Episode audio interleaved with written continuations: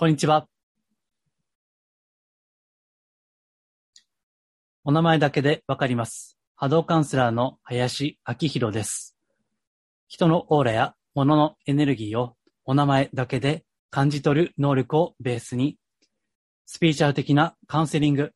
ヒーリング、タロットリーディング、守護霊リーディングなどを行っています。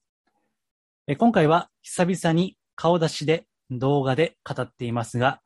特に編集はしませんので、音声だけで結構です。ただ、時折ですね、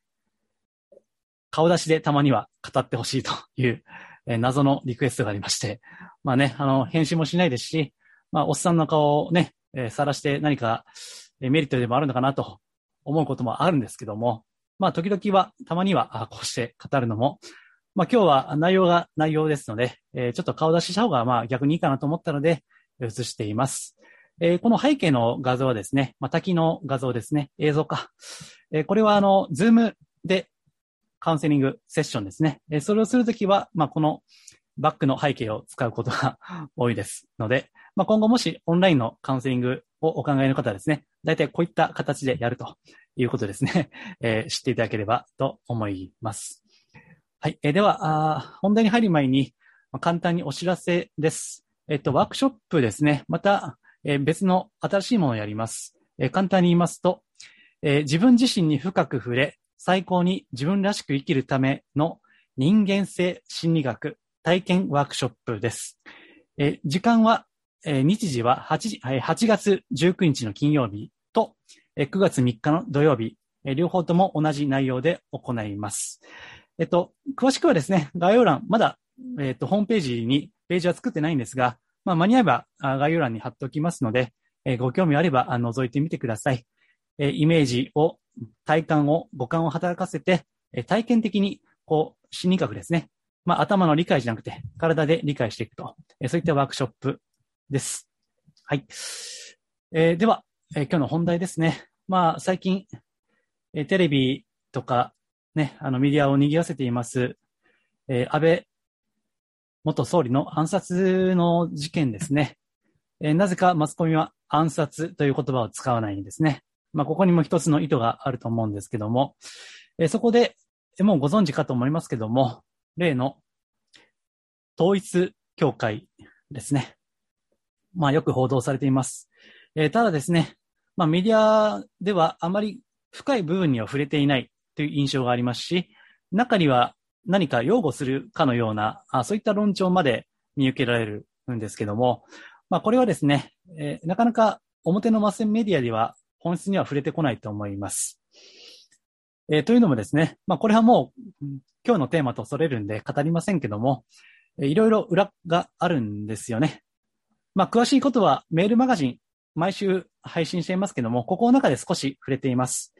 えー、若干ね、えー、政治的なあ部分にはなりますけども、こういったことはちょっとこの YouTube やポッドキャストで語る趣旨とはずれますので、えー、詳しいことは、あの、ぜひメールマガジンですね、えー、無料でやってますので、えー、ご登録いただければ、若干こう、深い部分にまで触れていますので、ご興味あれば、えー、私のホームページ、マジスピですね、いろんな箇所からご登録いただけますので、えー、それを覗いてみてください。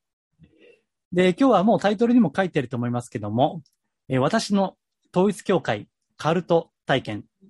ですね。今日は、これが今日のテーマです。え、実体験です。え、実体験で、え、統一教会から、まあ簡単に言えば、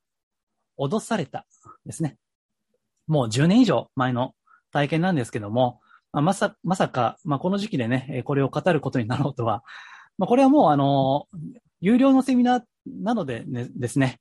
触れようと思っていたことなんですけども、まあもうメディアで出ていますので、えこれもタイミングかと思いますので、今回はその実体験ですね。えどういった手口で、その、体えその誘ってくるかですね。えそれについて、あくまで私の実体験です。え私は特にあの、うん、脅迫はありましたけども、ただ、え金品ですね。えお金をこう、たくさん収奪、奪われたといったことまではありませんので、だいぶ軽い部類ではあると思いますけども、まあこれを、縁のある方にこれを見聞きしていただいてですね、あそういった手法もあるのかということですね。まあ、これはもうメディアとか、あるいはそういった書籍などですね、え弁護士の先生が書いたような、そういったのにもう普通に載っていることです。えただですね、それを文字情報で知るのと、こういった体験を持っている人間から見聞きするのとではですね、ちょっと伝わり方が違うのかなと思いますので、えそれを、まあ、ご参考になるのであればですね、ぜひ、えご参考にしていただければと思います。まあ、だからこそ私は、こういった体験があるし、また、えー、具体名は言いませんけども、私自身ですね、えー、某信仰宗教ですね、家がその信仰宗教でした。えー、その中でも、まあ、ちょっとしたトラブルもありました。まあ、私はそこにこう没入することはありませんでした。まあ、今ね、こうして、え、スピリチュアル屋としてですね、いかなる宗教団体にも属さず、中立的な立場で、え、神とか仏とか、そして宇宙とか、そういったことを、え、客観的に、ま、考えるですね、えどのバイアスもあまりかからないで考えていきたいといった立場ですので、まあ、だからこそこういったことも、ま、自由に語れますし、また、この過去のカウンセリングにおいてもですね、霊感商法だったり、まあ、所属している宗教団体の中でのトラブルですね。そういったことで、この宗教を辞めたいと。でも、なかなか辞められない。まあ、そういった方のカウンセリングもお受けしてきました。ですので、まあ、そういった中で今回統一協会、まあ、カルトですね。国際的にはもうカルトしてされている宗教団体ですけども、それについて実体験を語ろうと思います。えでは、そもそもの、その、統一教会との出会いですね。それは、もう10年以上前のことです。当時まだ、私がサラリーマンで、営業で、都内のいろいろ回っていった、まあ、営業ですからね。そういった時期でした。で、まあ、場所等は具体的にはちょっと、ここでは言いませんけども、ある、この都内のですね、まあ、20、23区内ですね。それを営業の、こう、帰り道、歩いてたところですね。ある女性の方から声をかけられたんですね。その、まあ、完璧には覚えていませんけども、えー、おそらくこういったことだったかなと記憶をしています。え、すいません。今、私は手相の練習をしているんですけども、よかったら手相見せていただけませんか？という、そういった声かけでした。えー、当時ですね、私も20代でしたけども、お相手の方もだいぶ若かったですね。おそらく同じ20代、もう前半かなと言ったところ、だいぶ若い女性の方から声をかけられたわけです。で、私はもうその頃からで、私自身は20代の後半でしたし、もう、スピーチュアルもかなり勉強していましたし、またもう当時は、えー、いつも言ってるですね、お名前だけで、その相手の方のオーラ、波動ですね、それがわかる体質、もうすでになっていましたので、また、あの、私自身ですね、えー、信仰、某信仰宗教の、こう、家ですね。その出身ということもあり、またいろいろあって、まあ、嫌悪感を持っていたわけです。その、信仰宗教というものに対してですよ。まあ、それが今、どの宗教団体にも属さないという立場にもつながっているんですけども、まあ、私は普通の人よりはある程度は、そういったことを経験はしてきたつもりだったので、もうその声をかけれた瞬間に、え直感的にですね、あ、ちょっとこれは怪しいんだというふうに思ったんですね。えただですね、まあこれがね、あの、まさか今につながるとは思わなかったんだけども、あの、普通だったら、まあ断るんですよね。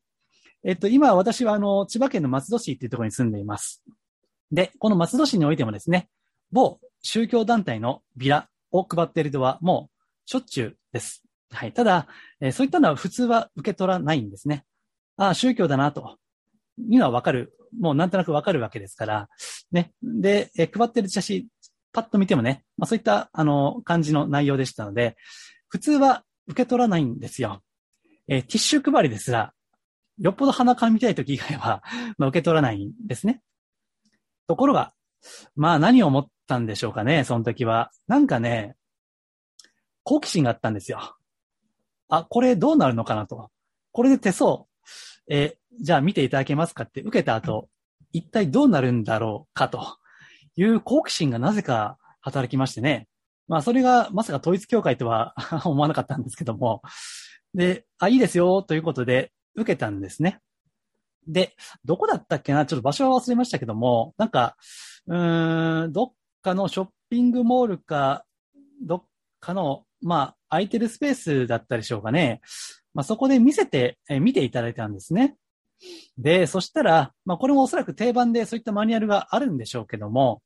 えー、その女性の方がね、えー、こうおっしゃったわけです。これもしかしたら、運命の転換期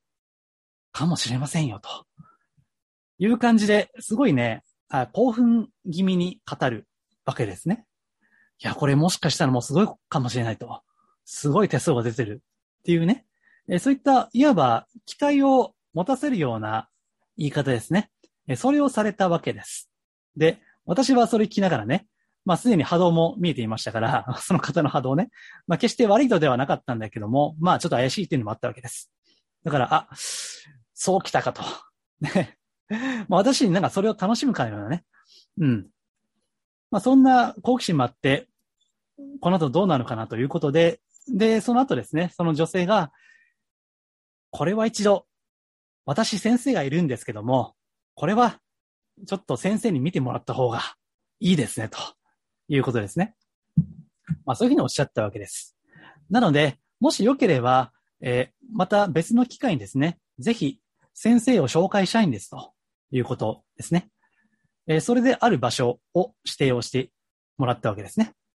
そこでまあ私も、あこの後どうなのかなということがありましたし、まあ私自身ですね、別にその時弱っていたわけじゃないんで、なんか、まあ統一教会の手口として、まあこれももういろんな情報出ていますからご存知かもしれませんけども、えー、人の心の弱みですね、えー、そこにつけ入るわけです。ですから恋愛の悩みとか、家庭の悩みとか、仕事の挫折とかね、そういったことをきっかけに、その弱みにつけ込んでくるわけです。で、まあ最近何か悩みありませんかと言われてね。その時に、まあちょっと仕事がね、あのー、ちょっとしんどいんですと、まあ上司も結構きつくって、みたいなね。そういった、まあこれは本当で、本当のことではあるんですだけど、当時ね。けど別になんか、うん、苦悩してるわけではないわけです。ね。でそこで、まあそういった、まあ悩み、悩める子羊ですかね。悩める子羊を演じて、いや、ちょっと悩んでるんですよね、みたいなことを、まあ言ったわけですね。まあ今振り返ると相手のね、えー、その若い女性はおそらくは、うん、末端の方だと思うんで、今振り返るとね、ちょっと、まあなんか、若干私自身も騙してるような感じがして、申し訳ない、申し訳ないような感じもあるんですが、でそこで、まあ、日を改めてですね、その先生ですね。当時でどれ、私より10歳ぐらいかな、年上の方でしたかね。で、その先生格に当たる方に、まあ、1対1でえ個人面談をしたんですね。まあ、個室ですね。えー、そこで面談をして、で、改めてえ手相をこう見ていただいたわけです。そしたらね、まあ、やっぱりだと思ったんだけども、あ、もうあなたは運命の転換期ですと。素晴らしいみたいな。いや、縁があってここにたどり着いたんですねと。本当に導きですねと。ね。そういった感じのことをおっしゃったわけです。で、えー、統一教会に入信することを、これは統一教会の用語で、導かれるというそうですね。導かれる。で、まあ、私はそんな用語知りませんから、その相手の先生という方がね、えー、導かれたんですね、というおっしゃる。まあ、その意味まではわからん。まあ、普通の意味として受け止めていたわけです。で、良ければ、ってこういうことを提案されたんですね。良ければ、今すごい大事な時期なので、ぜひ勉強しないといけないと。で、細かいことまでは覚えていませんけども、え聖書を勉強しませんかということを言われたわけです。まあ、統一教会ベースになっているのはね、まあ、キリスト教であり、聖書ですね。まあ、最もですね、正統派から言わせれば、まあ、異端ですね。異端なわけですけども、まあ、その時はそんなことも知らなかったので、えー、聖書勉強しませんかということを言われたわけです。で、それはね、えっと、無料でしたかね。え無料で勉強できるということですね。で、そういうこと言われて、で、私自身ね、まあ、普通はね、こんなめんどくさいことしないんですけど、なんかね、不思議と、うん、まあこれもね、本当にもしかしたら、まあこれは統一教会的な意味じゃなくて、えー、今こうしてね、こういったことを語り、また、えー、宗教団体から抜け出せない方々のためのカウンセリング、まあ、それもしているんですけども、まあ、今振り返れば、まさにそういったことを行うための、うん、実体験ですね。体験を積むっていう、まさに、うん、導かれたかなと思っているんですけども、でそこで、こう、勉強しましょうということね。今大事な時期だから勉強しないということね。で、で、こっからがね、ちょっとね、脅しが入るんだけども、今、ここで勉強しなければ、学ばなければ、あの、ほんともったいないし、もっと言えば、ダメになるかもしれない。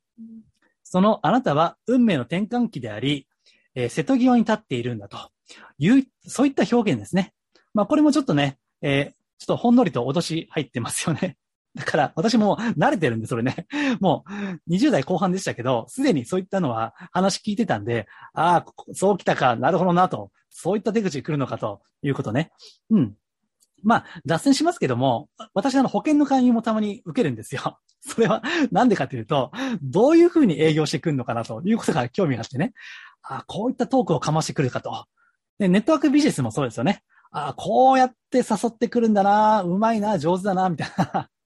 ね。だからまあ、あの、それも勉強ですよ、それもね。うん。まあ、試しに受けてみるのも一つですね。えー、まあ、もちろんね、あの、まあ、深入りは禁物ですけども、まあ、そこで、その勉強してみますかということに対して、あ、受けてみますということを言ったんですね。で、それであったのが、まあ、これももうご存知の方いらっしゃると思いますけども、ビデオ学習ですね。ビデオ学習。さあ、統一教会、もう、ある程度ね、ご存知の方はピンときますね。ビデオ学習。で、これは統一教会の、その、いろんな施設がありまして、一つは、ビデオセンターっていうのがあるんですね。まあ、当時は知らなかったんだけども、このビデオセンターに、実はさっき面談した場所もですね、ビデオセンターだったんですね。で、そこで、えまずはビデオ学習をするということで、で、えそのビデオが全何回かあるたように記憶をしています。で、えそのビデオのね、一発目ですね。もう詳しいことは忘れました。なんかね、サタンっていう言葉も出ました。サタンね。えー、悪魔ですね。これ、まあ、統一教会の用語ですけども、うん、サタンという言葉も出たし、で、その時に例の、えー、統一教会の、まあ、旧統一教会と言っていいんですかね。その、まあ、創始者、まあ、創設者、まあ、教祖と言っていいんでしょうけど、例の文鮮明さんですね。えー、その方の映像も映っていました。ね。なんだったっけな、えー、世界のお父様だったっけな？えー、そして、あと、そのご婦人が世界のお母様、だからお父様、お母様ってね、なんか、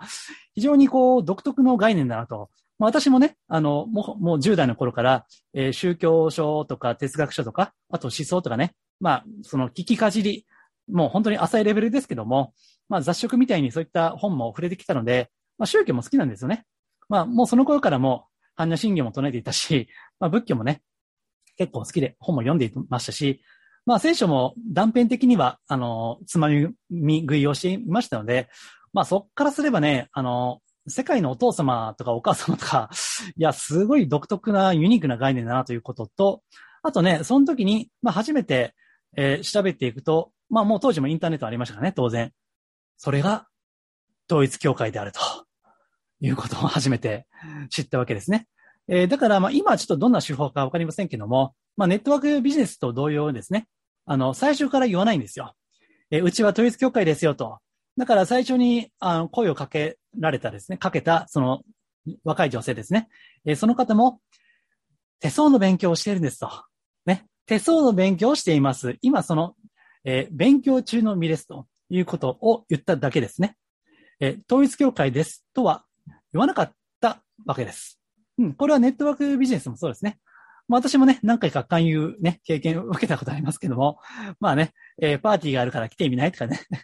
ホームパーティーがあると。で、行ってみたら、例のね、まあもう名前言わなくてもわかると思いますけど、例のあれですね。ホームパーティー行ったらね、えー、その、まあ鍋とかね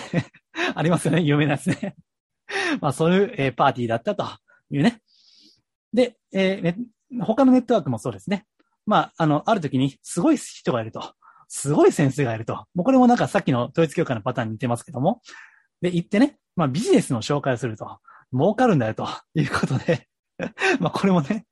まあ言ってみたら、えー、ネットワークビジネスだったわけですね。だから最初から名前を明かさないっていうことね。だから、あの、これをあの、ご覧の方で、まあ、あの、もし、まあ、今後ですね、そういったことがあれば、必ずこう、どういうバックにあるかということですね。どういう団体なのか、どういう組織なのか、ということをちゃんと確認するということが大事ですね。で、それを、あのーここでは言えないとかね。でそれは言ってみたらわかるとか、言ったらもうアウトですよね、その時点でね。だって、もう今ね、こうして、えーインターネットで情報が溢れているんですから、まあ、調べりゃすぐわかるじゃないですか。ね。ですから、もし、あのー出身、出自を明かさないということがあれば、まず疑ってかかった方がいいかなと思いますね。で、えー話を戻しまして、えーそのビデオセンターというところをですね、えーその、これはもう入信へ誘い込むための最初のステップなんですけども、えそこでビデオ学習をすると。で、えある程度その競技を理解させるわけですね。で、えそこでまず、え運命の転換期だから、今そこで勉強しないとまずいということね。でね、えあとそこで勉強してるときに、えなんか、まあ私も話半分でね、あの、見ていましたけども、えーそうしたときに、今日はもう一つポイントがありまして、えーそれはですね、えー金品ですね。えー高い金品を買わせるということね。えっと、これもすでに最近の情報では、あその文鮮明さんの教祖の名前の入った本かな？経典かな？えーそれを一冊3000万円で買わせるとかね。えーそういったことがなんか情報でありましたけども、まあそこまではなかったんですけども、私の場合ですね、えある、うん、ある場所を紹介されました。そこでね、ビデオセンターで。で、これも都内の、えー某所なんですけど、23区内の某所ですね。えそこに連れて行かされたと。で、そこであなたの、その、今、運命の転換期でね、えーあなたの運命を本当にこう、改善していって、本当に幸せに心から満たされて生きるための必要な手がかりがあるであろうと いうことで、え都内のある場所を紹介されたわけです。で、そのところがどんなことをやってるかもわからずにね、まあ、とりあえず紹介されたわけですよ。ね、ここをね、この日時にね、ここ行ってみなさいということで。で、これもね、私は好奇心ですね。どんな感じではめてくんのかなと、いうことで、まあ、行ったんですね。そしたらそこがね、えー、壺ではなかったですね。よくね、私も冗談で、ね、私もスピーチャルや、スピーチャルを商売してますから、まあ、壺を売りませんよ。かっこ笑い、みたいな感じでね、冗談めかして言うんですけども、まあ、あの、本当ね、壺を買わせるっていうのは、まあ、今はやってないんでしょうけど、まあ、統一教会の手口の一つだったと、まあ、これちょっとね、間違ったらすいませんけども、えーとにかく、もう、バカ高いのを買わせるというのが、まあ、いずれにしても、その手口の一つですよね。ね、ちなみに、えっと、日本人は、やっぱり、騙しやすいと言われます。えっと、統一教会は、まあ、これも、最近知った話によると、世界で120カ国か130カ国か、支部があるみたいなんですけども、資金源の中心は日本だったと言われます。まあ、情報によれば、その資金の半分ほどは日本、日本から調達をしていたということね。ですから、それだけ日本人っていうのが、まあ、お人よしでね、優しくってね、でも疑うことを知らなくって、それで、えー心の弱みにつけ込まれて、まあ、金品を奪われると。で、えー最近の報道の通りですね、えー借金してまでですよ。借金してまで、うん、買わせる。まあ、献金をさせるわけですね。えーこれは私もありましたので、ちょっと言っていきますね。で、その、えー紹介されて行った先、そこはですね、うん。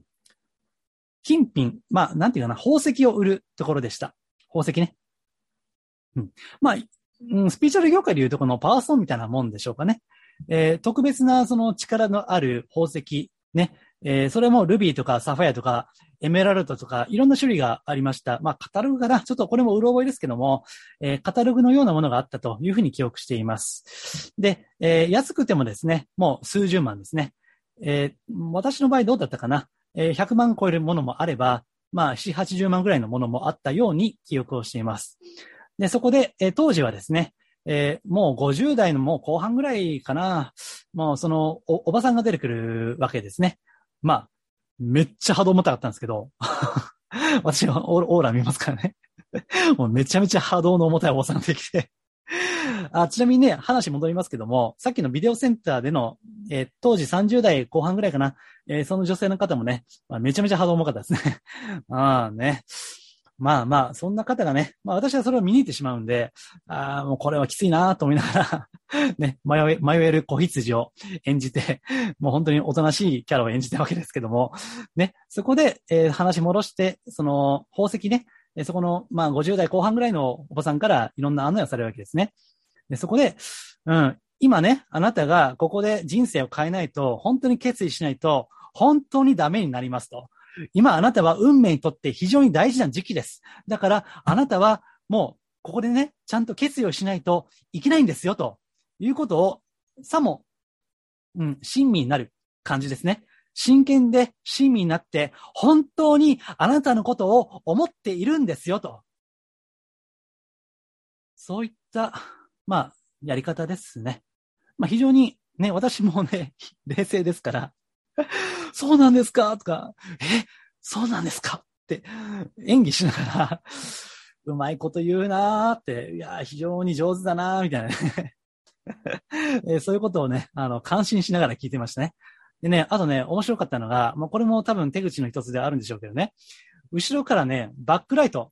その、バックライトね、強めに当てるんですよね。こう、なんかね、どうなの？これも多分そういったマニュアルあるかもしれないけども、いわゆるその五光五光効果っていうのかな？その五光が指すね。その、まあ、今これね、動画で撮ってますから、まあ、これ私がその、おばさんだとすると、この後ろからね、こうライトがあって、それでグワーってこう照らして、こう強い光でね、こう自分を照らされるわけですよ。だから、なんていうかな、光がこう、うん、働きかけているようなね。まあ、これも多分そういった効果を狙ってるんだろうな、ということで、えー、そういうね、手口をやったわけです。で、で、私もね、まあ、どうしよっか、迷ったふりしてね、どうしよっかなとか言って、いや、でもな、高いしなとか言って、いや、でもすいません、ちょっと、まあ私の収入とか稼ぎでは、まあ、こんな数十万ね、代金は払えませんと、ね、言ったわけですよ。えー、そしたらですね、まあ出たって感じですけど、クレジットですね。えー、まあ回数に分けて払うね、分割払いか。分割払いのご提案をね、されましたね。だからこれ要は借金しろって言ってるもんでしょ私はまだね、あのー、まあ、まだ安いの選んだんですよね。無理です。100万とか無理ですと。だからそれでも4、80万ぐらいの宝石をね、選んだ記憶があるんですけど、無理ですと。そしたら、分割払いをせえということですから、まあね、あの、そういったことで、後でね、ネットで検索すればやっぱそういった情報も出てきました。ああ、これだなと。まさにこれだなということがあったんで、えー、そういった統一協会の、まあ、手口ですよね。えー、そういった感じでね、あのー、まあ、巧妙にこうやっているんですよね。うん。で、そこでもちろんその、分割払いですから、まあ、サインもするわけですよね。自分でね。あくまで、その、自分自身の同意があって、無理くりこうやらせたわけじゃなくて、えー、同意を持ってやりましたと。だから別に何かみたいな。別にはやましいことやってませんよと いうことなんでしょうね。だからまあ手口がまあ巧妙ですよね。うん。ただまあ、あの、私は別に、あの、うん。迷える子羊を演じていただけですから、まあ別にそこで終わったんですけども、ただこれがね、本当にこう人生悩みを抱えていて、えー、もう今後どうしていいかわからないということの状況に置かれた方であればですね、まあ今回の、えー、犯人と、この暗殺、安倍さん暗殺の犯人とされているですよ。まああくまでされていると。私はちょっと信じていませんけどね。まあ、それはともかくですね。それはまたメルマガで喋りますが、えそれはともかくですね。まあ、その背後に、その、そのお母さんですね。そのお母さんの、その、多額の献金ですよね。えそれで破産をしてしまったと。ね、1億円以上献金して、最後は破産までしてしまったと。まあ、あの、そういった方がいてもおかしくはないんですよね。まあ、これを洗脳とか、マインドコントロールとかいうわけですよね。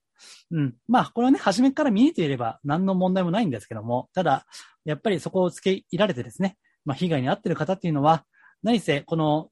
日本がですね、えー、統一教会の中の、その、まあ、収入の中では一番大きいものという情報が出ていますから、まあ、同じような被害に遭われた方は、まあ、たくさんおられるだろうし、まあ、私自身ですね、今、いかなる宗教団体にも属さず、まあ、スピーチャルという、まあ、ちょっとプレーンな立場でね、え中立的な立場で、で、時々そういった、うん、宗教団体絡みのご相談を受けるのも、まあ、その体験から、なんとかそれは、なんとかしないといかんと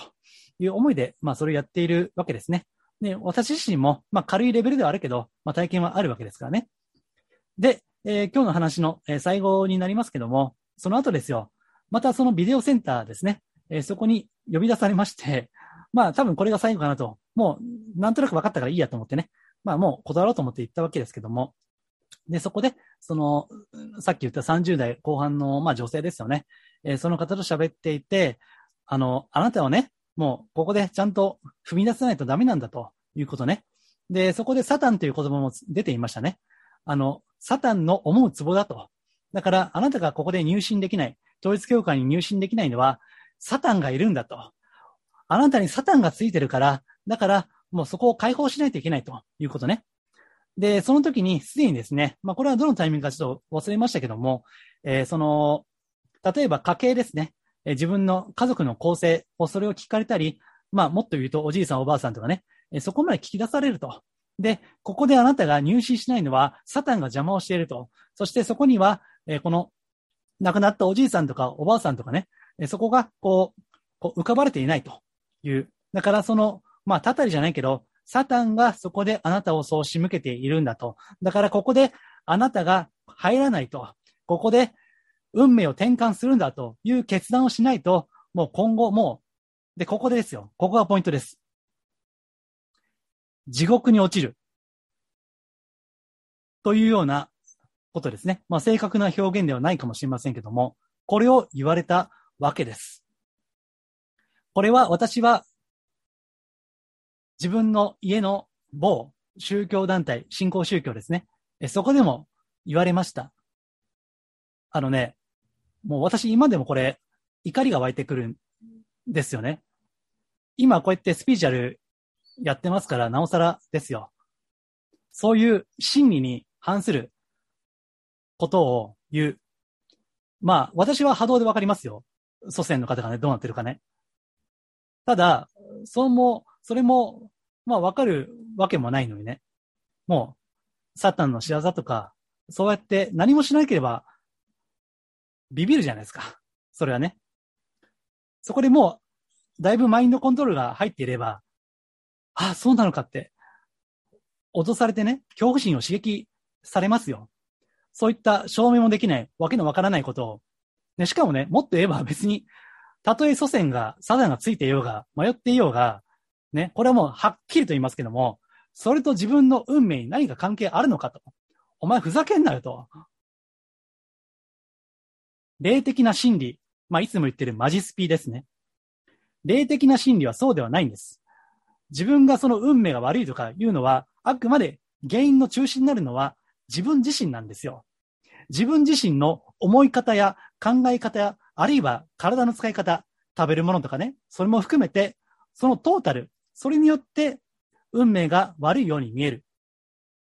でも運命はリズムがありますから、上がったり下がったりもするわけです。で、もちろんその、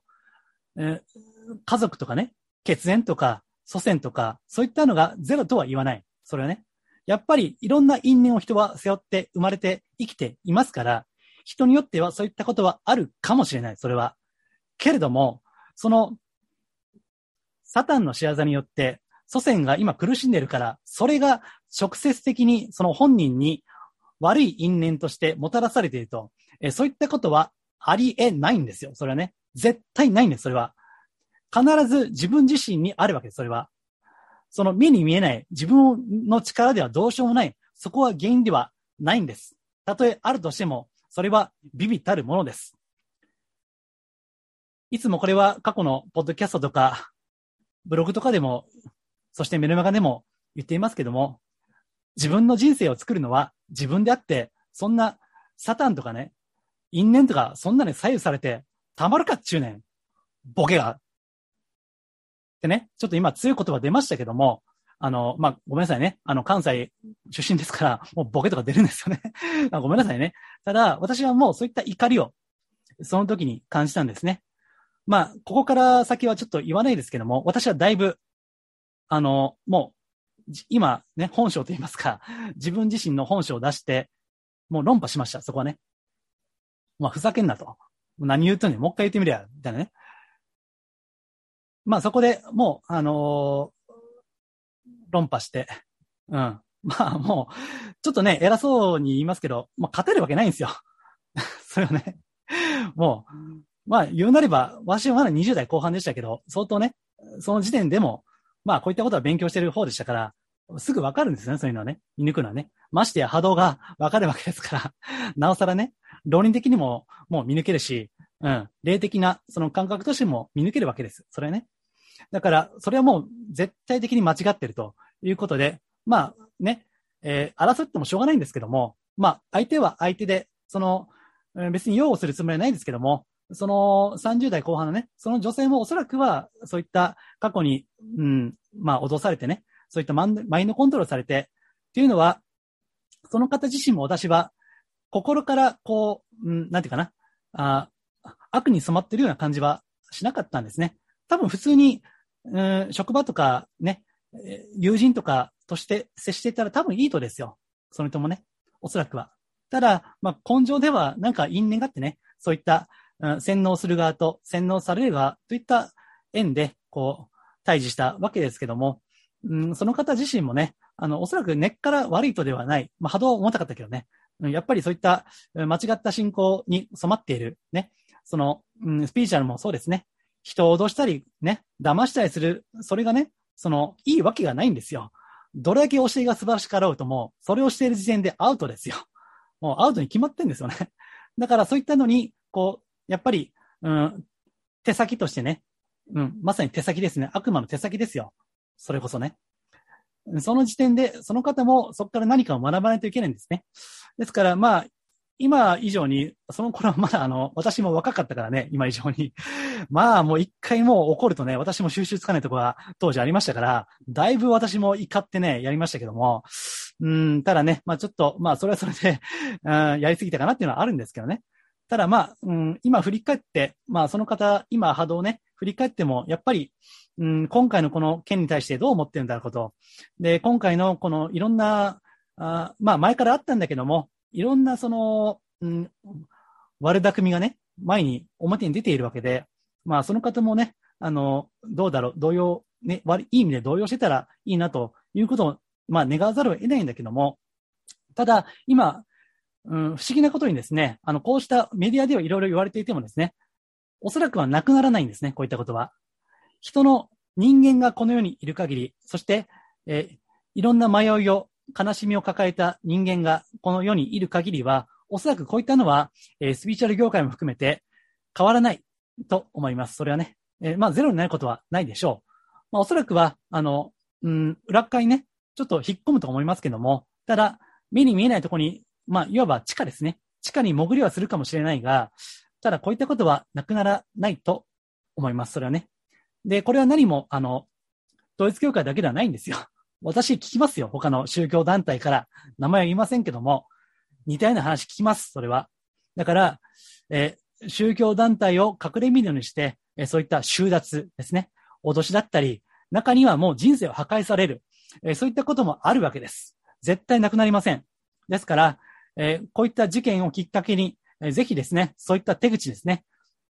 まあ私は拙い経験しか申し上げられないけども、他にも、まあいろんな情報、ネットでもあるし、まあ、文献でも出ています。えー、立派な弁護士先生が書いたものもありますから、えー、そういったのを参考にしてですね、ぜひ、えー、精神武装をしなければいけません。それは。そして、これは前回のメルマガでも言ったんですけども、宗教団体はあくまで、まあ、専門学校のようなものって私言ったんですね。ですから、ずっとずっと、まあ、あの、好きであればね、所属してもいいんだけども、本来の信仰ですね。信心というのは、己一人でやるものです。内なる神、仏と言ってもいいですね。仏性、神聖ですね。それにおいて、己一人の孤独においてのみ行われる。これが信仰です。私も過去のブログとかポッドキャストとかで祈りについて案内をしています。ね、ご紹介をしました。ただ、それは己一人において行うものです。もちろんですね、いろんなその、自分で独学でもいいし、まあ、時には専門学校とかね、集中的に勉強してもいいでしょうね。まあ、どの学校、まあ、どの宗教団体に行くかというのは、それぞれの因縁があります。まあ、私自身も因縁があって生まれた家は某信仰宗教だったわけですね。ですが、まあ、そこのいろんな矛盾点とか、中にいたからこそ分かることもあって、だからこそそういった今こういった活動ね、できてもいるわけですね。すべて今につながっている。あそれがあったおかげで今こうしたことも語れている。えー、こういったことがあるんですね。えー、ですがあ、ずっと、ずっとずっと、その、うん、やっぱりね、あの、組織に所属するっていうのは、この世の論理、組織の論理ですね。まあ、しがらみと言ってもいいでしょう。それに巻き込まれるんですよね。私は、まあ、そういうのがあんまり好きじゃない。っていうか、むしろ嫌なんで、だから今、どの宗教団体も属さず、うん、スピーチャルという、まあ、ニュートラルな、なるべくニュートラルな、まあ、もちろん一人の人間にいる限りは、ね、多少バイアスがかかることは避けられませんけども、えそれでもですね、えー、この組織を作らないで、まあ、個人としてですね、利害関係なくですね、しがらみもないところで、まあ、活動しているわけです。えですから、まあ、話がそれましたけども、あある程度、その宗教団体なりね、えー、学べば、あとはもう自分でやっていくんです。えー、祈りとか瞑想とかね、最初は恐れましたよ、私もね。最初はあるとこ行って教ったけども、えー、やればあとは自分でやっていくんですね。で、時々、まあそういった練習会とか勉強会とかね、えー、参加するのはいいんじゃないでしょうか。うん。そう言って、えー、あくまでこう、自分の裁量の中で無理なくやっていく。ね。まあ、あの、組織の中にいるからこそね、まあいろんな悩みもありまして、だからそういった宗教絡みのご相談っていうのは、もはやあの世とか神様とかどうこうじゃなくて、この世の人間関係がもう大半なんですね。ですから、脅されたり、金品を巻き上げられたりするのも、その人間関係の、まあ一つとして、まあ出ているわけですよね。なのでね、あのー、まあ、必要に応じてということですよ。あの、最終的には信仰や信心は一人で行うもの。えー、なぜならば、えー、その神や仏というのは、そして、うん、その、まあ他もいろんな宗教ありますけども、その超越的なもの、超越なるものは、己自身の中にいるからですね。ですから、最終的には自分自身が神である。そして、祈る信仰というのは、ある意味では自分を拝むということですね。自分の内なる力、内なる可能性、そして運命の今後の可能性ですね。それに祈る、信仰するというのは自分を信ずる、自分を拝むということになってくるわけです。えこれが全ての宗教に共通する根本原理だと思いますね。うん。まあ、こういうとね、また宗教ですかって言われるんだけども、まあ、宗教もスピーチャルもね、えー、完全に分けることはできません。ただ、いずれにしても、こういったあ動画とか音声とかお聞きの方は、そういった超越的なものっていうのをね、何かあるなと思うからこそ、こういったのをあの聞いていただいているかと思うんですね。ですから、その感性は、決してね、その、脅されてマインドコントロールされるとかそういうことではないです。本当の意味で自分が生まれてよかった、生きていてよかった、本当に自分のミッションを、天命を生きる、えそのためのある意味では道具ですね。宗教がメインではない。私自身がメインであるということですね。宗教はあくまでツールであるですね。まあ、それぐらいドライなですね、クールな気持ちを持って、えー、宗教というもの、そして神というものですね、を捉えていくといいんじゃないかなというふうに思います。はい。えー、ではあ、今日ちょっと原稿なしで喋ったんで、えー、話があっちこっち行きましたけども、えー、ご参考になれば幸いです。えー、いつもね、これ最後に言ってますけども、私は、えー、マジスピ、ね、真のスピーチャルをテーマに、この脱お花畑スピーチャルだったり、まあ、お花畑とね、おそらくは、うん、兄弟であるところのその脅しとかね、えそういった、うん、怖いものですね、えそういったこととは一線を隠して、え真のスピーチャルを追求しています。それがマジスピという言葉に込めています。えー、まあ、ブログとかメルマガとかね、えそういったことでも情報発信をしています。えー、その、真のスピーチャル、まあ、私自身ね、どこまで見抜けるかっていうのは、私自身もまだ、まあ、修行中の身ではありますけども、そういったことを、あの、見抜く。何が本当なのか、何がマジなスピーチャルなのか、そういったヒントを提供しています。えー、過去もですね、対談をあの、ポッドキャストで出したりとか、見抜くポイントいくつも過去出していますから、よければぜひ、えー、ご覧いただいてですね、えー、ぜひ、この本当に豊かな、この、えスピーチャルライフですね。本当に豊かな、え信仰、信心ですね。本当の宗教活動ですね。えそれにお役立ていただければ幸いです。はい。では、えー、今日はちょっと珍しく顔出しで語ってみました。ご参考になれば幸いです。はい。では、以上です。ありがとうございました。